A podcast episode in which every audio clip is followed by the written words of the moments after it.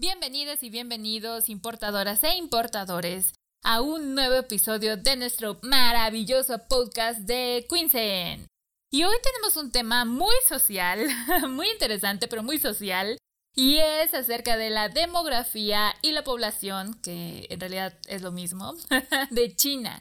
¿Y por qué es tan interesante? Pues porque justo el gobierno de China acaba de permitir que las familias tengan tres hijos. Y tú dices, pero a ver, ¿cómo? ¿Le tenía que pedir permiso? Sí, así es. Y yo creo que tú, estando en todo este ambiente de China, eh, conociendo así los ámbitos más generales de la población de la demografía en China, eh, sabes que anteriormente solamente tenían la política de un solo hijo, o sea, que las familias, las parejas tuvieran solamente un hijo, pero todo esto ya está cambiando. Ciertamente cada población evoluciona, cada, cada, cada nación evoluciona y pues China, como es pragmática, pues entonces hay que evolucionar constantemente y realizar esos cambios constantemente. Pero bueno, vamos con este podcast.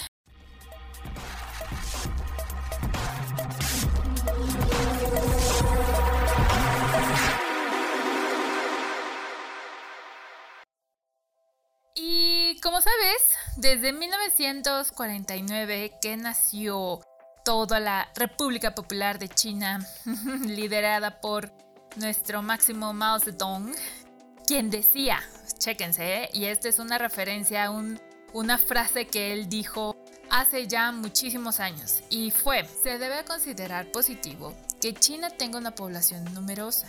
Incluso si la población de China debiese multiplicarse varias veces, podría encontrar soluciones a los problemas creados por su incremento.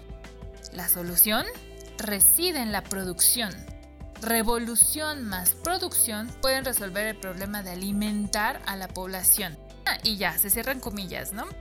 Con esta frase lo que Mao Zedong nos quiso decir es que estaba como que abierto a pues toda la el incremento y el aumento de población, o sea, no había problema. Necesitaban poblar China aún más y más y más porque pues necesitaban producir más cosas, ¿no? Para su propia población numerosa. Y es así como pues obviamente siempre no hubo un límite, no hubo una un stop a todo este toda la natalidad que tenía en realidad China pasando los años, por ahí de 1953, ya intentaban controlar la natalidad. Y recuerda que este control de natalidad surgió desde ese momento en el que como querían, como el objetivo era producir, entonces los hombres eran más capaces de producir. Por lo tanto, había muchísima discriminación eh, para las mujeres. O sea, había familias que abortaban si era mujer, había familias que regalaban a las niñas porque decían, bueno, pues a ver, eh, la mujer no nos va a poder ayudar a producir todos este, estos cultivos, a estar en una fábrica y demás, ¿no? Entonces empezó a haber un, un control de natalidad con el primer censo pero más enfocado a reducir esos, eh, pues esa natalidad, esos índices altos de natalidad en mujeres. Y esto, esto tuvo muchísimas consecuencias más allá de China, porque comenzaron pues a regalar, a, a mandar a sus hijas a otros países en el extranjero. Y esto lo hacían a través de Hong Kong. Hong Kong siempre ha sido nuestro puerto de entrada y salida de cualquier cosa. Y eso te digo porque era una zona libre, ¿no? Entonces no estaba tan regulada por la misma China continental. Por lo tanto, las personas viajaban hasta Guangzhou, subían a las chicas a los barcos eh, transatlánticos e iban haciendo escalas hasta llegar a Estados Unidos, por ejemplo, por ejemplo, y pues ahí las hijas eh, pues eran adoptadas por otras familias. Y esas familias pues ya no, o las criaban y todo, entonces había también un conflicto y hay muchísimas novelas e historias de chicas que eh, pues tienen otra familia y empiezan a escarbar en todo su pasado y se regresan a China, pero no saben la familia, pero sí tiene el apellido familiar y demás. O sea, es todo un show, fue todo un show. Pero empezó precisamente desde esos años donde el control de la natalidad pues tenía un gran, necesitaba un gran esfuerzo eh, propagandístico porque si bien la revolución cultural afectó, eh, hay un periodo que le llamamos el gran salto adelante, en donde se murieron muchísimas personas por toda la hambruna. A pesar de eso, o sea, no tenían población porque pues había muchos decesos. Entonces, la planificación familiar fue precisamente con eso, con el fin de realizar ese crecimiento, o sea, China se estaba sistematizando, eh, estaba controlándose, estabilizándose toda su economía. Y por eso pues entró en vigor esa campaña de planificación familiar. Y había muchísimos muchísimas propagandas que decían ah bueno cuídate por el bien de nuestro país por esa eh, prosperidad de nuestro país ocupa métodos anticonceptivos no Y pues obviamente así como el gobierno era, o más bien es aún, lanzaba campañas en todas las zonas rurales, urbanas sobre todo, y pues educaba a sus médicos para que les pudieran dar esa, eh, ese conocimiento a toda la demás gente. Sin embargo, no era tan tan limitante porque, por ejemplo, en zonas urbanas el máximo aconsejable era de dos hijos y en las zonas rurales era de tres a cuatro. Ahí pues ya va avanzando todos los años, todo el tiempo y estamos hablando de 1972 aproximadamente. Y ya cuando iniciamos en 1979, cuando el líder era Deng Xiaoping, eh, Mao Zedong ya no estaba y empezó Deng Xiaoping a realizar muchísimos cambios estructurales, eh, tanto económicos como demográficos, sociales, o sea, empezó a cambiar todo. Tenía una visión muy importante de Deng Xiaoping y de hecho fue por él que se aperturó China al mundo, o sea, empezaron las importaciones, las exportaciones y todo lo demás y fue bastante bueno. Pero así como hay cosas buenas, también hay cosas no tan buenas. Y una de ellas fue la instauración de la política de un hijo. El hijo único. Y pues esto fundamentado en todas las proyecciones demográficas a finales de esta década que si no se corregían apuntaban a crecimientos tremendamente enormes para la población, o sea, eran totalmente insostenibles. Y si ellos estaban estabilizando, tomando el control de toda la población, el tema de ser socialista, pero eh, al mismo tiempo capitalista y va a ver, vamos a ver cómo vamos a estabilizar esa, pues ese crecimiento poblacional que tenemos en China. Eh, ellos, de hecho, querían, o sea, hacen, eh, la población china, los jefes de gobierno chino siempre hacen sus proyecciones, siempre. Y hasta no haber alcanzado ese objetivo, eh, descansan. y eso yo creo que les ha dado muchísima ventaja competitiva ante todos los demás países. Porque, pues imagínate, o sea, es más fácil eh, tener control, es más fácil avanzar eh, con una sola cabeza, con un solo partido comunista popular de China teniendo varios partidos y nadie se pone de acuerdo, ¿no? Entonces, bueno, esa es una parte aparte de todo lo que estamos hablando, pero bueno, estaban proyectando que en el 2000, en el año 2000, una vez alcanzado los 1.200 millones de habitantes, eso era como que eh, el, estabilizar toda la, la, población, ¿no? Y después, para obtener ese, esa meta, obviamente empezaron a realizar eh, muchísimas presiones sociales, eh, propagandas, penalizaciones económicas y cualquier pareja que tuvieran más hijos que uno, o sea, dos, al segundo pues ya, eh, lo penalizaban, tienes que pagar multa, este, el otro y el otro, ¿no? O sea, era, era muy, mm, un poquito crítica esa situación y por eso también empezaban las familias a esconder a los hijos, a decirles el primo y se les murió eh, los papás, entonces nosotros lo tuvimos que cuidar, empezaron a esconderlos, empezaron a, darlos en adopción con otros extranjeros que ya empezaban a ingresar a China, porque antes solamente los mandaban así, ¿no? O sea, a ver, eh, prueba tu suerte. Pero en 1979, cuando ya se aperturó más China al mundo, empezaron todos los eh, inversionistas, empezaron a, meterse todos los compradores internacionales, así como tú, a China, empezaron a viajar a China y pues empezaron a ver, ¿no? O sea, que, la misma gente, eh, no, no, quiero decir esto, pero bueno, lo voy a decir porque, porque era prácticamente así, o sea, regalar a sus segundos hijos porque ya no podían sostener, o sea, porque si el gobierno los cachaba, los penalizaban como no tienes idea. Y pues le decían, oye, ayúdame, este, te lo doy en adopción, ayúdame, hazte cargo de ellos. Pues los extranjeros, hay algunos extranjeros que decían, ok, feliz de la vida, ¿no? Pero pues otros, otros no. Además de todas estas penalizaciones, tenían controles muy rigurosos en el que prohibían totalmente el matrimonio de los antes de los 22 años, o sea, eh, antes de los 20.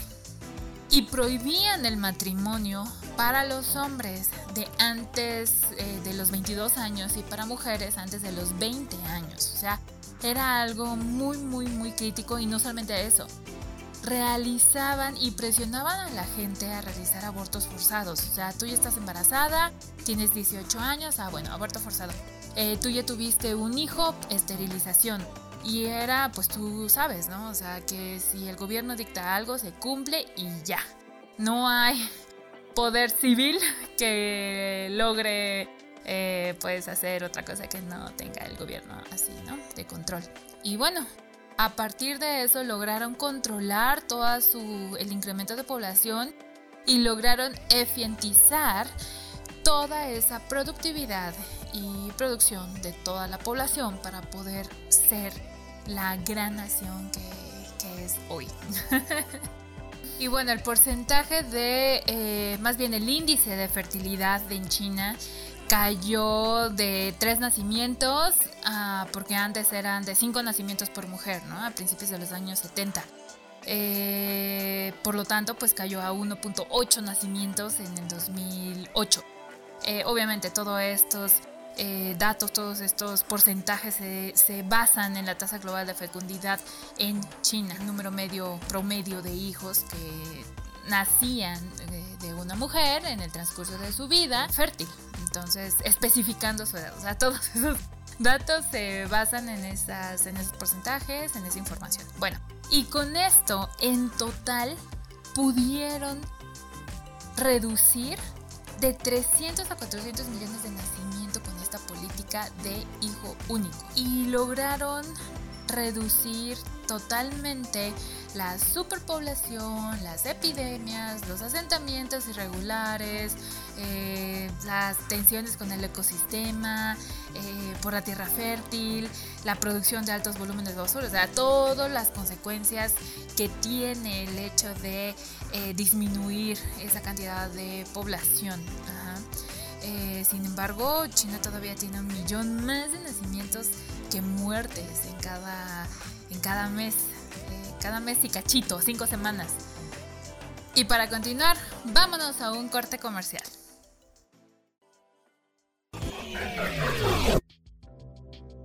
¿No sabes cómo empezar a importar, contactar con proveedores o comprar de China?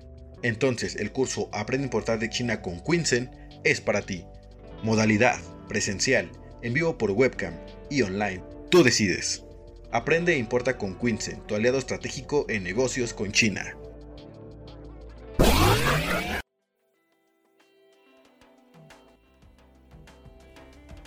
Continuamos con este maravilloso podcast.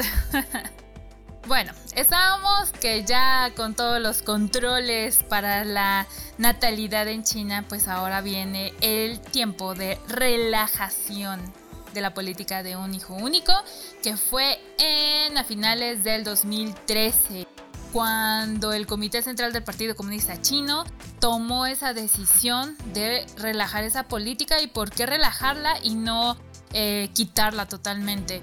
Porque eso permitía que algunas parejas podrían tener un segundo hijo. Eh, estas parejas eran si uno de los padres era un hijo único. era un hijo único. O sea, si tu esposo era hijo único, si la esposa era hija única, podían tener hasta dos hijos. Pero todo esto empezó a tener consecuencias. O sea, toda la política empezó ya a dar sus frutos y que no eran tan buenos porque ya empezaba a caer toda esa responsabilidad, tanto monetaria como de cuidados, emocional y demás, a ese único nieto. Recuerda que en China eh, la jerarquía, la jerarquía en la familia importa demasiado. Entonces, si tú tenías a la mamá y a los papás de tu mamá, o sea, a tus abuelitos, imagínate que, te, imagínate que tú eres un hijo único, y a tu papá y a los papás de tu papá, o sea, a tus abuelitos paternos. Todo ese árbol, que eran dos abuelitos maternos, dos abuelitos paternos, mamá y papá, tú tenías que realizar y tener esa estabilidad y darles dinero tanto a tus padres como a tus abuelos. Y empezó a, pues, a tener consecuencias en el, en el bolsillo del hijo, ¿no? O sea, en la economía, en, la, en el dinero que tenía el hijo para poder mantener a toda su familia que tenía arriba.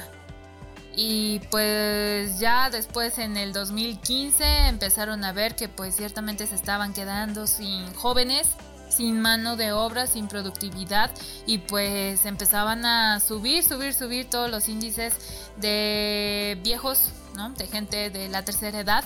Así que abandonó totalmente esa política de un único hijo. Y ahora el límite eran dos. O sea, lo duplicó, ¿no? Pero la gente, la familia, las personas, las, eh, las parejas ya no querían tener el segundo hijo. Porque como empezó el nivel socioeconómico a aumentar, o sea, siempre en una sociedad, a pesar de que tengan esa, esa política del único hijo, pues empieza a ver esa demanda. Eh, hay todos los departamentos, todos los autos, sobre todo los departamentos, o sea, el territorio, tu casa, tus bienes empezaron a tener un alce y empezaron a tener precios estratosféricos, o sea que nadie, nadie, nadie decía, ok, voy a hacerlo en 20 años, ¿no? Voy a pagar esta deuda en 20 años. Porque además esos edificios no son tuyos, la tierra no es tuya, es del gobierno, te la presta. Te la presta 50 años, 70 años, pero ya después o la vendes y le das otra vez eh, vuelves a iniciar ese conteo o te la quitan. O sea, el gobierno sí te da algo, pero pues ya, ¿no? Te la expropian. Como es el, la definición. En este momento, China tiene 1.398 millones de personas ya le faltan solamente poquito para alcanzar más de 1.400 millones de personas. Todavía está en el primer, la, primera posición a nivel mundial, eh, seguida de India. Pero pues esta política que acaban de realizar, de que las personas puedan tener hasta tres hijos, quieren incentivar y lo hacen para incentivar pues toda esa todo ese poder trabajador productivo de toda la población. Porque según estiman que para el 2050 en el país habrá solamente solamente 440 millones de personas de más de 60 años o sea es demasiado.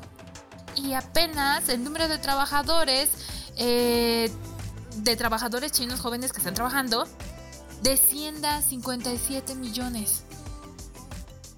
Y ahorita, de los 7 trabajadores activos, tienen un retirado, ¿no? O sea, una persona mayor más de 60 años. Pero para el 2050, por un activo, va a haber un retirado. Esto tiene que pues cambiar y por eso esta política que apenas implementaron eh, va a realizar o va a tener muchísimas consecuencias, sobre todo es que mira, la población en China, o sea, los niveles socioeconómicos sí están un tanto opuestos, ¿no? Hay todavía muchísimas personas pobres Y si tú no les das, o sea, e, es una tendencia, ¿no? O sea, si las personas de un nivel socioeconómico bajo no tienen esa, esa posibilidad de tener métodos anticonceptivos, eh, la educación, las tradiciones, o sea, todo lo que tú te imaginas, eh, que son razones por las que tienen más hijos. A pesar de eso, el nivel de vida que pudieran tener puede ser bajo a pesar de que China está en constantemente crecimiento, pero las zonas rurales quedan todavía muy lejos de todas esas ciudades costeras. Y la mayoría de gente, o sea, los hijos, los jóvenes, se van a estudiar hasta Shanghai, hasta Beijing, desde Chengdu, desde Lhasa, o sea, eso ya es muy exagerado. Estoy refiriéndome al Tíbet. Pero bueno, desde todas esas ciudades que están dentro de China, o sea, en las montañas, en, en todas las praderas, o sea, dentro, en medio de China, y tiene que moverse. Y por eso cada año chino, cada año nuevo chino, empiezan todas las concentraciones en las estaciones de trenes, en los aeropuertos, porque todo el mundo se regresa a sus casas. Y esto nos da la pauta de que, ok, va a aumentar toda su producción. Pero yo creo, obviamente no soy experta en demografía, pero yo creo que tienen que implementar, y seguramente lo tienen en su plan quinquenal, eh, implementar más oportunidades dentro de las ciudades. Y ya se ha visto, o sea, Chongqing, mm, hay una ciudad que se llama Chongqing, que está, sí, en medio de China, que empezó a hacer un clúster, o sea, una zona que empezó a despegar toda la industria, empezaron a desplegar servicios y demás. Y pues se fue creciendo, o sea, fue creciendo esa ciudad y ya esa población pues ya no necesitaba ir hasta Beijing, hasta Shanghai, hasta Guangzhou, o sea, no, porque ahí la concentraron. Y eso está perfecto, porque ciudades que están aledañas a esa gran ciudad, pues empiezan, ¿no? A, a irse a esa ciudad, empiezan a hacer intercambio comercial y bueno, todo el mundo crece. Eh, por ejemplo, Wuhan. Wuhan también es una de las ciudades más importantes dentro de China.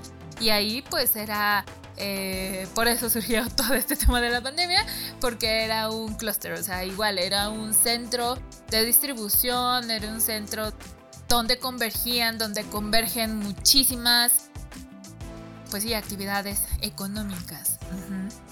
Y bueno, para evitar que China envejezca antes de hacerse rica, pues obviamente están implementando estos cambios, que yo creo que las personas sí van a tener esa posibilidad, como te lo mencionaba, las personas o las familias que están dentro de las ciudades más caras, ahí sí les va a costar un poquito más, pero hay algunas familias que deciden regresar a su ciudad natal donde el nivel de vida es un poquito más bajo y pues ya, o sea, eh, donde la vida es más cara, más insostenible para toda una familia de cinco integrantes al menos, ¿no?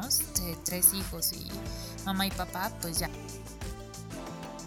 Otra cosa, otra cosa muy interesante dentro de todo este cambio, dentro de toda esta evolución, es que justo hace como unos, ¿qué serán?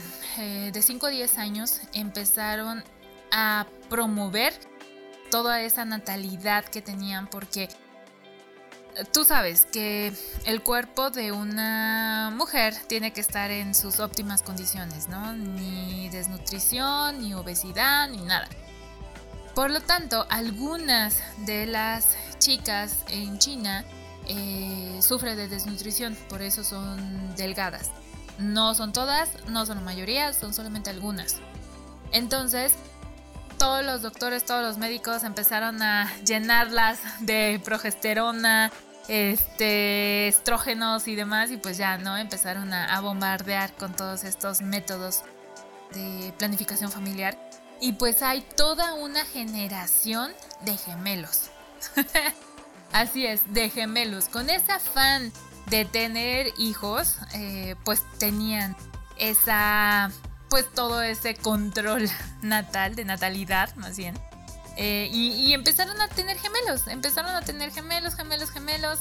Y ahorita tú vas a China y también te encuentras gemelitos por todo el mundo, pero sin ser eh, de herencia, ¿no? Porque ves que los gemelos son hereditarios. Bueno, o sea, si tu familia, si tú tuviste tíos gemelos, seguramente tú vas a tener eh, hijos gemelos, ¿no? Creo que es una, una generación después. Bueno, ese es otro tema. Pero el punto es que en China empezaron a, ver todos estos, estos este tipo de, de, familias que tenían gemelos, gemelos, gemelos. Ahora, si ya permiten tener tres hijos, yo creo que vamos a encontrar trillizos, trillizos, trillizos. Nada, mentira, es broma.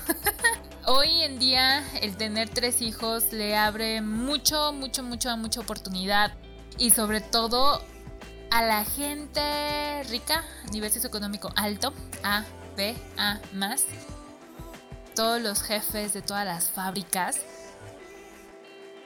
Porque, pues imagínate, tienen dinero, tienen fábricas, empiezan a tener tres hijos, un hijo para esta fábrica, otro hijo para aquella y otro hijo para aquella.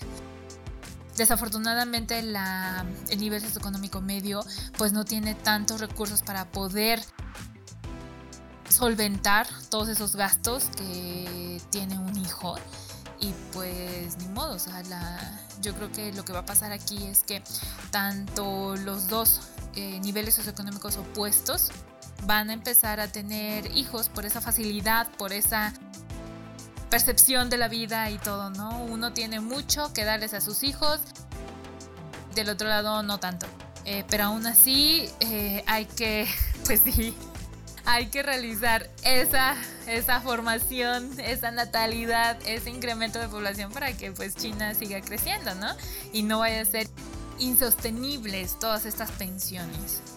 Y pues yo creo que no nada más se van a quedar en China, van a empezar a migrar a otros países como siempre lo han hecho. Y esto, esto te lo digo porque recuerdo una foto súper chistosa que decía, el equipo estadounidense por fin ganó. Le ganó al equipo chino, pero lo que ahí tenía la foto es que estos estadounidenses eran de descendencia china. O sea, al final toda la herencia intelectual era de China. bueno, esto me causó muchísima gracia. Y pues sí, solamente los líderes del Partido Comunista sabrán qué tantos programas, qué tantos planes tienen para esa sociedad china, eh, que sin duda es una de las más fuertes y a pesar de todos estos movimientos que le hacen a su población va a seguir creciendo y creciendo y creciendo. Lo bueno que tienen ellos es ese control, porque si no sería pues como India, que tiene muchísima población, pero pues no tiene nada de control.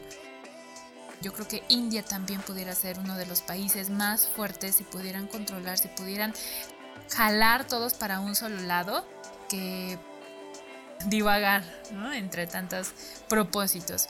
Y eso es lo que hace China fuerte.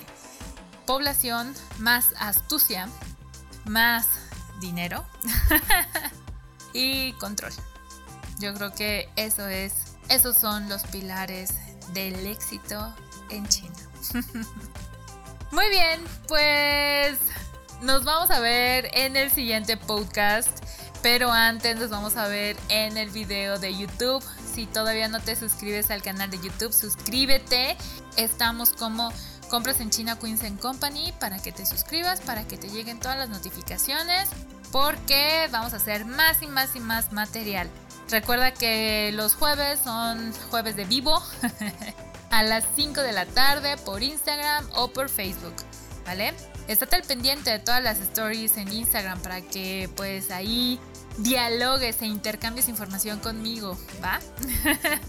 te espero, te espero, te espero en todas las redes sociales, te espero, espero tus comentarios, espero tus recomendaciones y sobre todo hacer diálogo porque seguimos aprendiendo todos nunca vamos a terminar de aprender y siempre hay que estar incrementando ese cerebrito que tenemos todos con más información novedosa. Así que síguenos, Queensen Company. 再见。